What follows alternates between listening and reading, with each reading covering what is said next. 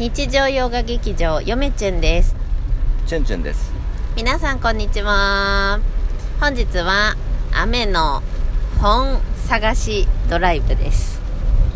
あのなんか車の中におる時って大体雨率って結構ありますよ雨率高くないうちら。まあ、日常洋画劇場の日常って言ってるぐらいなので、うん。まあ結構日常系が多いんでね。ね、まあおいでね。まあ、当然そういったあの日に当たることっていうのはまあ日常ですので あるんでしょうね。まあ何言ってるか分かりませんけれどもあの前回前々回前々前々前々回ぐらいもう忘れましたけれども YouTube の方で岩波文庫の目録を上げましたよねあげたーあれねあれ結構レアやと思いでますよ実は、うんえーあれにあの太郎さんうん前回ねラジオトークで紹介させていただいた、えー、令和文芸館ブログ主催者の、うんそしてラジオトーク、ラジオトーカーでもあり、えーそして YouTuber でもある太郎さんがね、あのーもうなんか文化財と言うべき動画ですみたいなことを入れていただいてでよしとさんもね、うん。これすごくない？みたいな、うん。うん、これすごいっしょっていう。ごい。いや嫁ちゃんあチュンチュンやるやんみたいな。いやいやあんなごく一例ですよやっぱ知らなチュンチュンチャンネルはくだらんように見せかけてますけどやっぱ見捨てるものは基本的にいいものですので、ね。えって言ってたけどやっぱ嫁ちゃんからしたら信じられないじゃないですか。っていう人がやっぱり多いんですよ。本当に？もうそういう世の中が私嫌いなんですよね。な。んかね外見ばっかり気にする人たちは僕はあの好きじゃない。いやいやいやいや外見を気にしてるわけじゃないよ、あのー本当にこのボロボロの本っ本て質をわからないっていうすごいのっていう。人たちが多い。うんチュンチュンチャンネルは本質しかないですからね。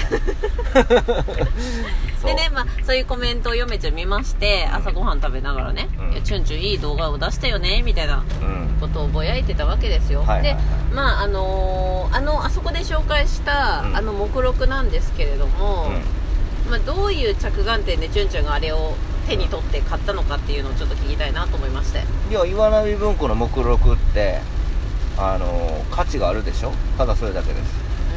うん。チュンチュン目録好きやよね。目録好きやしまあ岩波文庫の目録を今更ねあのペラペラ見ませんけどその過去の遺物として あのすごく魅力的で価値があるもんやと思って買ったんですよね。チュンチュンはさうん。あの今目録を自分でなんかノートにまとめてませんか？まあ自分が何持ってるかっていうのを管理するためのあの管目録と言いつつももう管理してる管理用なのでそうなんです。うん、まあ全然ちょっとずつずつしかあの進みませんしそれよりも岩波文庫のあの古い本ボロボロの本が手に入るスピードの方が速いですので まあ早く追いつけとううん。いう感じ、ん追いつけ追い越すだよね。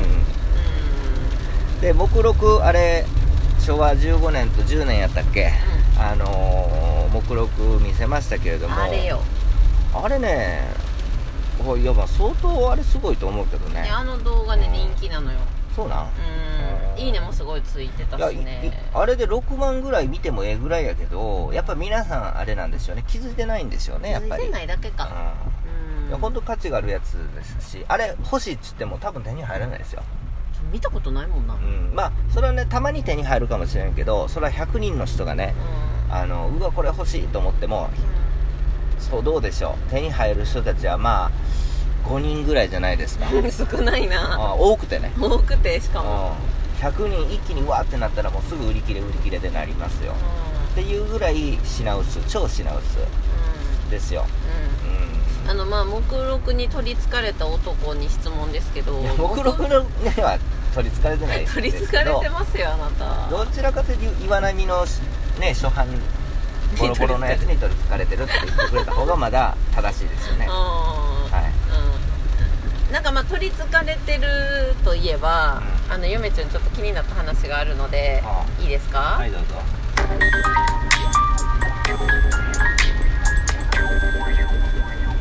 フーチャンネル野遊び家族へようこそチャンネルさんいつもありがとうございます。ふーチャンネルさんもね YouTube の方にコメントしていただいてありがとうございます。見ましたよふーちゃんがハムスター大事そうに持ってる動画見ました。もうふーちゃんめっちゃの可愛かったわ動画始まる時に「ふーちゃんです。イエイ!」っていうのがもうやっぱ好きですわ可愛いですねあれね。であの じゃあふーちゃんの話じゃなくってあのちょっと話変わりますがさっきチュンチュンがああのまあ、ドグラマグラの話とかしてる時に、はあ。いや俺夢の旧作と萩原作太郎の魂が半分ずつ入って生まれ変わったんちゃうかっていう。うん、なんかそんな感じもしますよね。要するに何が言いたいかというと生まれ変わりっていうのは例えであって、えー共感してしまっている魂が共感しているっていうような感覚に陥ってる、うん、それはね、うん。共感というかねう共鳴だと思います。ん、共鳴かな、うん、共鳴してるような感じはしますよね、あとは、えー、と夏目漱石もやっぱり共鳴してしまっているその意識レベルじゃなくても魂レベルで。っていう感覚に陥るのはなんか不思議な感じですよね、うん。うん。その今までやっぱり理屈で共鳴するとかその感銘を受けるとかはありましたけれども、うん。感動するとかありましたけど、うん。そのね理屈で、うん、理屈じゃないところでこう共鳴してるっていうようなこう感じっていうのはすごく不思議な感じをします最近、うん。あの又吉直樹さんがね芥川賞作家でお笑い芸人の又吉直樹さんがおっしゃってたのはやっぱり太宰治にそれに近いものあると今うん。チュンチュンが言ってたこと。ううんん、だからまあチュンチュンもうん。なんか書けばいいんじゃないですか？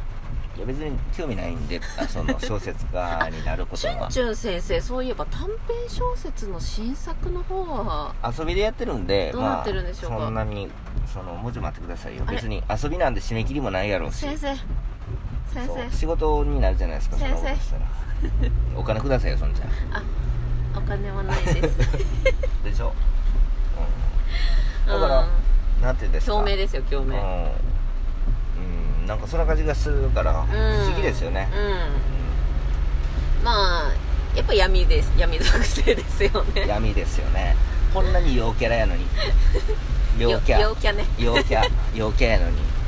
ちょっと言い方がおじさんっぽかったまあそのなんていうんですか陽キャにもつながりますけど私を陽キャと思ってるのはいまいちなんですよね、うん。いやうん嫁ちゃんはうんチュンチュンのことうん。一回も陽キャやと思ったことないそう。よあの私陽キャじゃないんですよ。陽キャじゃないよ。うん。あの陰キャなんですよ。陰キャやで。実は。実はな。そう。陽キャ魂レベルで。陽キャの皮をかぶった陰キャや。そう。やっぱりその表面さっきの一番最初の話にもつながるかもしれないですけども、その表面的に物事を見た時に、やっぱりそれで全てを判断するっていうのはやっぱえっとなんていうんですか素人っていうまあか、浅はかです浅はかやし子供ですよね、うん。やっぱりやっぱ大人やったら、その奥に何があるんかっていうのをもう少し模索していかんとうん。いけないですよね、うん。そう何に対しても、うん。そう。まあ第一印象で決まるって言いますけどよく、うんうんそれはあのビジネスやったらそうかもしれないですけど、うんうんプライベートで何かを見た時に、うん。やっぱり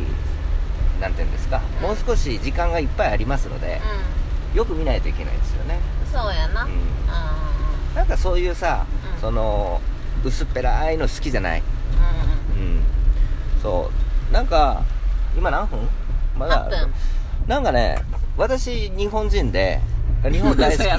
日本大好きですけれどももう大和魂の持ち主ですけれども私は。吉田松陰も入ってるんじゃうちょっと。ああ入ってるんですよ、うん元利宣長もね。武士武士武士ですから私。そうあの元利宣長記念館っていうのが三重県松阪うん。にあるんですけど、うん。元利宣長先生のうんやってることが、うん。チュンチュンがやってることにそっくりで、うん。ヨミちゃんが「あれ元利宣長の生まれ変わりっちゃう」って興奮気味に言ったら「いや違う」と。うん。うんえ「いや元俺が真似しとるんや」元利のりながら生まれ変わりじゃないと。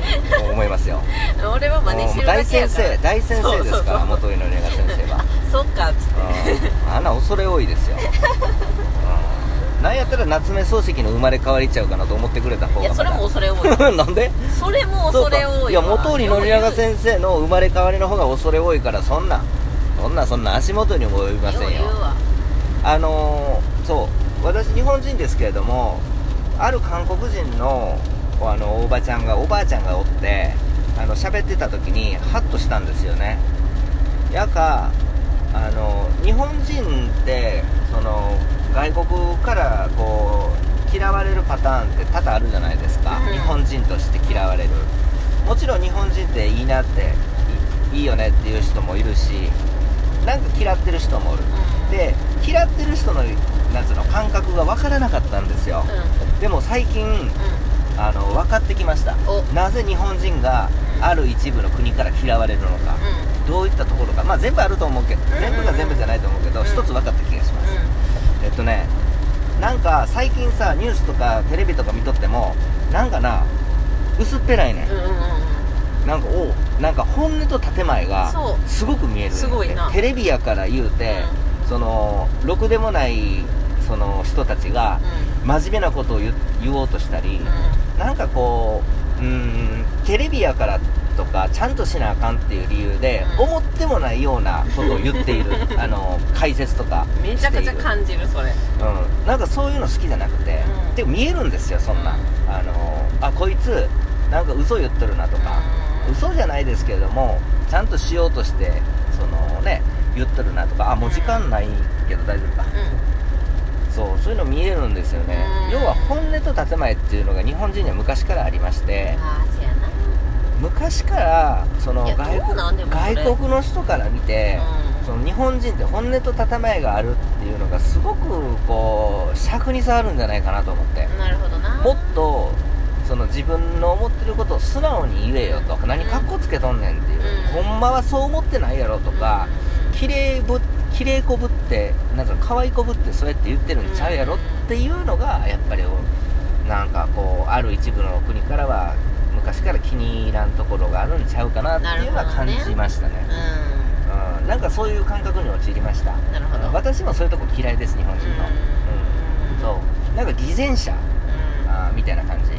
私偽善者嫌いなんで、そう。なんかそんな感じを受けましたね。うん。はいということでいろんなお話をしましたね、はい。今回はね。ええ。詰め皆さんはどうで 皆さんはどうでしょうか。うんそれでは皆さんさようなら